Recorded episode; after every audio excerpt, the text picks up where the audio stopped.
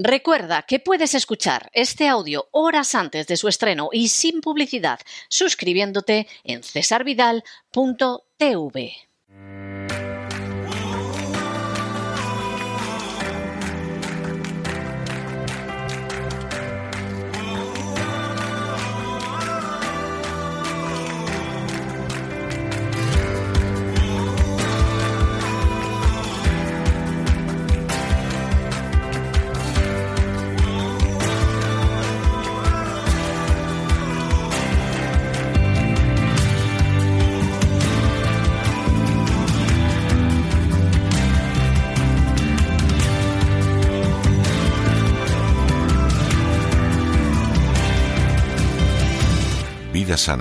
Con Elena Kalinnikova.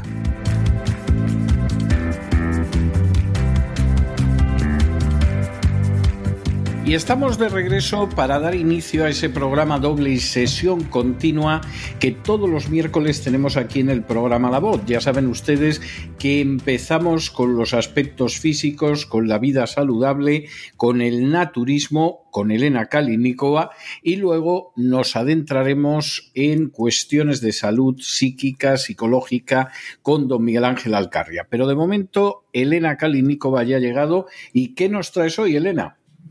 Muy buenas noches, César. Pues hoy me gustaría hablar de asafétida, que es una de las hierbas claves de la ayurveda. César, ¿ha escuchado alguna vez hablar de esa planta tan particular? Sí, sí, ya lo creo, y no solamente he oído hablar de ella, sino que la he comido, la he probado en la India, eso sí. ¿Y qué tal fue tu experiencia? No es mala experiencia, es bastante, bastante parecida a la cebolla. Efectivamente. Bastante parecida a la cebolla. Así es, tiene un olor y sabor cuando se cocina como si fuera una mezcla de cebolla y ajo. Y la ventaja que nos ofrece es que a diferencia del ajo y de la cebolla, no afecta el aliento fresco ni tampoco estimula la producción de gases como lo hace la cebolla, sino todo lo contrario. La safétida es utilizada en la India para condimentar las los legumbres. De esta forma se evitan las fatulencias provocadas por la ingesta de dichas legumbres. Y es una de las plantas más tradicionales dentro de la medicina ayurveda, ya que permite tratar tanto muchos problemas diversos. Y además de emplearse para condimentar platos, se le puede dar interesantes usos medicinales que vamos a ver a continuación. La safétida es una resina obtenida de rizoma y la raíz de la planta y como ya habíamos dicho, tiene características muy parecidas al ajo. De hecho, dicen que en forma de la resina, sin ser convertida en polvo, eh, que es la eh, forma típica que abunda en los herbolarios, por ejemplo, tiene un olor muy persistente, desagradable. En cambio, al cocinarla, eh, le da un sabor fantástico a los platos y un toque oriental inconfundible. Esta planta tiene un olor pungente que ha causado que se denomina de formas muy curiosas en los diferentes idiomas. En Europa, por ejemplo, antiguamente fue conocida como estiércol del diablo. Y, por ejemplo, en francés se la conoce, entre otros nombres, como mer du diable. Y en turco, la hierba del diablo. El olor es tan desagradable que desprende de la resina y es debido a sus componentes químicos basados en compuestos de azufre. Y en la India, por ejemplo, se añade frecuentemente a muchos platos para ayudar a la digestión, encender el agni, remover las toxinas y aliviar los gases. Y es genial también para los pulmones. Seguramente ya conocéis eh, sobre lo que es la medicina ayurveda. Es una de las fuentes de conocimiento curativo y natural que tiene la humanidad. Y también probablemente habéis escuchado que se trata de una vertiente que suele emplear una gran cantidad de plantas raras, por así decirlo, que tienen interesantísimas propiedades para ofrecer. Dentro de esos nombres raros que se puede encontrar en una tienda de productos orientales o en un herbolario, bien provisto se encuentra la safétida. Es una especie de goma que se extrae de la raíz de su planta y que sirve mayormente como condimento en comidas de toda clase y especialmente va muy bien con los garbanzos y otros legumbres y también con los platos de pescado. Pero también es una medicina natural. Y vamos a ver algunas de las propiedades de la safétida. Es genial para el aparato respiratorio.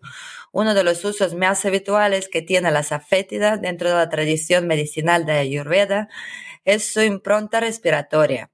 Se cree mm, que es buena para mm, la bronquitis y otros problemas bronquiales, especialmente en niños e incluso contra el asma. También se suele emplear para resfriados, gripes y otros problemas que suelen estar bastante relacionados. También ayuda con los problemas digestivos.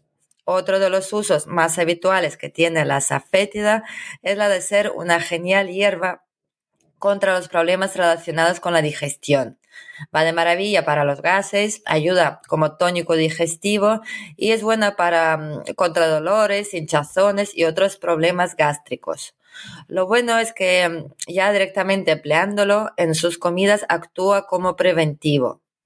También tiene propiedades anticoagulantes. Hay que tomarlo con precaución en dosis bajas o recomendadas por prescripción médica, algo que solo se conseguirá en la India, que es el país donde más se utiliza como remedio.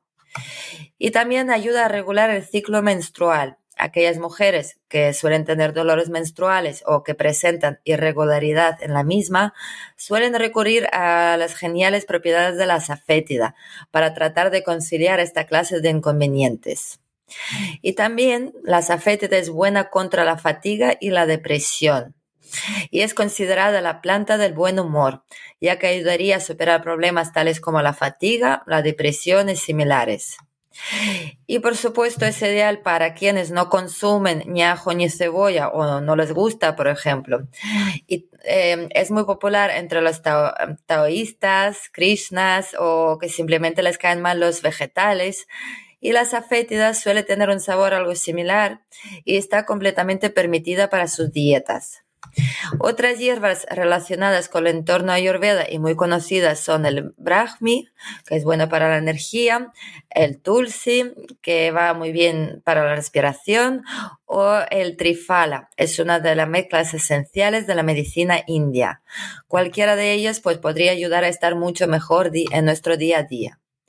Y para terminar, me gustaría mencionar algunas de las contraindicaciones de la aunque se considera una especie mm, bastante segura y un principio herbario Mm, digamos, eh, uno de los más seguros que hay, pero aún así también tiene contraindicaciones, aunque no son graves, pero hay que tenerlos en cuenta. La safétida ocurre solo, em, digamos, en una pequeña población, puede causar dolores de cabeza, acidez de estómago, disfunción intestinal o reflujo gástrico y como se les conoce sus cualidades anticonceptivas y siempre se ha utilizado como inductor del aborto en la India, el consumo de esa fétida no se recomienda durante el embarazo y la lactancia, ya que el ácido ferúlico podría causar fácilmente la leche materna e inducir pérdida de sangre y problemas de circulación sanguínea en el lactante. Y sus cualidades eh, digamos, eh, aumentan exponencialmente en los niños pequeños. Así que hay que tener cuidado con los niños muy pequeños. Y por estas razones, pues no se recomienda el consumo de azafetida en niños menores de 5 años y en personas que se han sometido recientemente a una cirugía. Y en algunos casos, las sobredosis de azafétida se han relacionado con la aparición de epilepsia y problemas del sistema nervioso.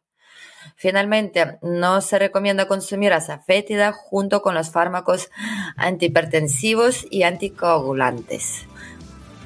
Y bien, por hoy ya hemos terminado. Espero que os haya gustado esa planta tan interesante que se emplea muchísimo en la India desde hace muchos, muchos siglos. Y a ver si os atrevéis a probarla también. Muy bien, me parece, me parece estupendo, me parece muy bien, muy bien. Nos encontramos la semana que viene. Elena. Un abrazo muy fuerte, César, muchas gracias. A ti, adiós, un abrazo muy fuerte.